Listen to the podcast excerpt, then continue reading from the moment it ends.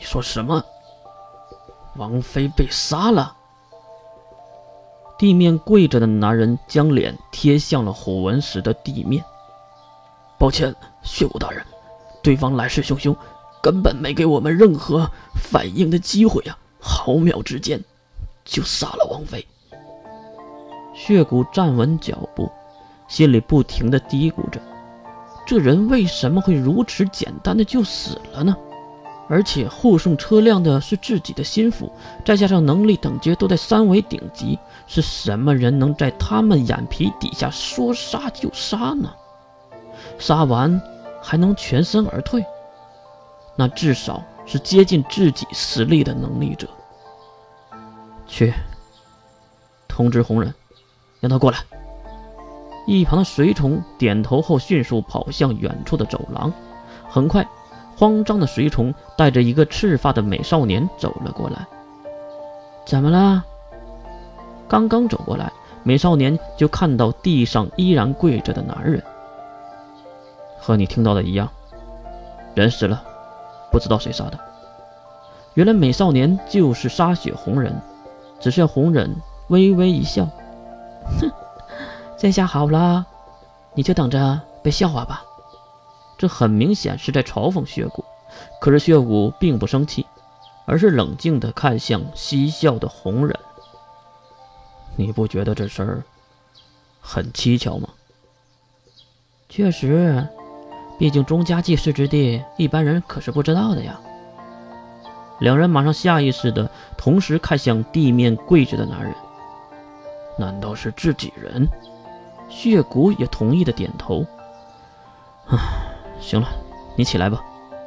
地面的男人爬了起来，并对血骨行礼：“谢血骨大人。不如这样，我去现场看一眼，毕竟能力波动是无法造假的。”啊。也只能这样了。血骨同意了红忍的做法。你带路，看向挂台的男人，男人马上点头行了礼节。是，血骨大人，请吧，红忍大人。看着两人离开，血骨一屁股坐在了台阶之上。这时，一段含妈量极高的吐槽入了耳朵。我你妈的，哪个狗屁设计师设计的？这他妈的就是迷宫啊！怕人走出去吗？难道所谓的艺术就是他妈的让人走的想留遗书吗？一大段押韵的吐槽，女孩扭了扭自己的脚跟。我操，好疼！听到如此熟悉的声音，血骨猛地起身向身后看去，竟然是穿着晚礼服坐在台阶上的银发少女。此等漂亮的画面。在此时，血骨的眼中却极为恐怖。不过，血骨却冷静得很，直接走了过去，并掏出自己的手帕。能不疼吗？都流血了。第一次穿高跟鞋，我操！突如其来的声音吓得月蹦了起来。操！呃，就算你不是大家闺秀，那也在下面学了很久的贵族规矩吧？怎么还说脏话呀？越看向面前的血骨，不由得吐槽：“哎呀，遇到一大堆赤发的家伙，没有一个有用的。哎呀，还有老子就这样，你管不着。”哼，什么和什么呀？再次听到这样的话语，血骨竟然有了一点小高兴。迎着灯光，血骨在月的面前蹲了下来。并看向月那精致可爱的小脚丫，果然都磨出伤口了。用这个凑合一下吧。血骨拿出早就准备好的手绢，并一分为二的绑在了月的脚关上。看着手中白皙的小脚丫，血骨有种爱不释手的感觉。难道是自己真的喜欢上这个月了吗？谢谢啊！血骨站了起来，再次看向月。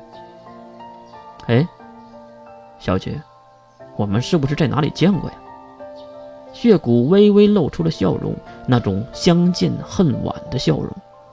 你也有这个感觉啊？我也觉得在哪里见过你。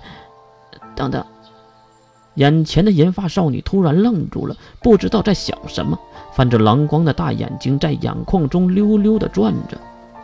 血骨也只能重复了自己的那句话。我们确实见过，就是上次在校区站，你还记得吗？你踢自动售卖机一百二十九张的事儿，不信你往前看看。跨次元的话，让月停止了思考，却露出了小恶魔一般的笑容。他歪头的缓缓说道：“小哥哥，你说什么呢？明明是三百零四章的事儿。”啊！同样是跨次元的话题，为什么只有血骨被惊愕的哑口无言？当终点变成起点，无论你怎么奔跑，都没有任何的意义。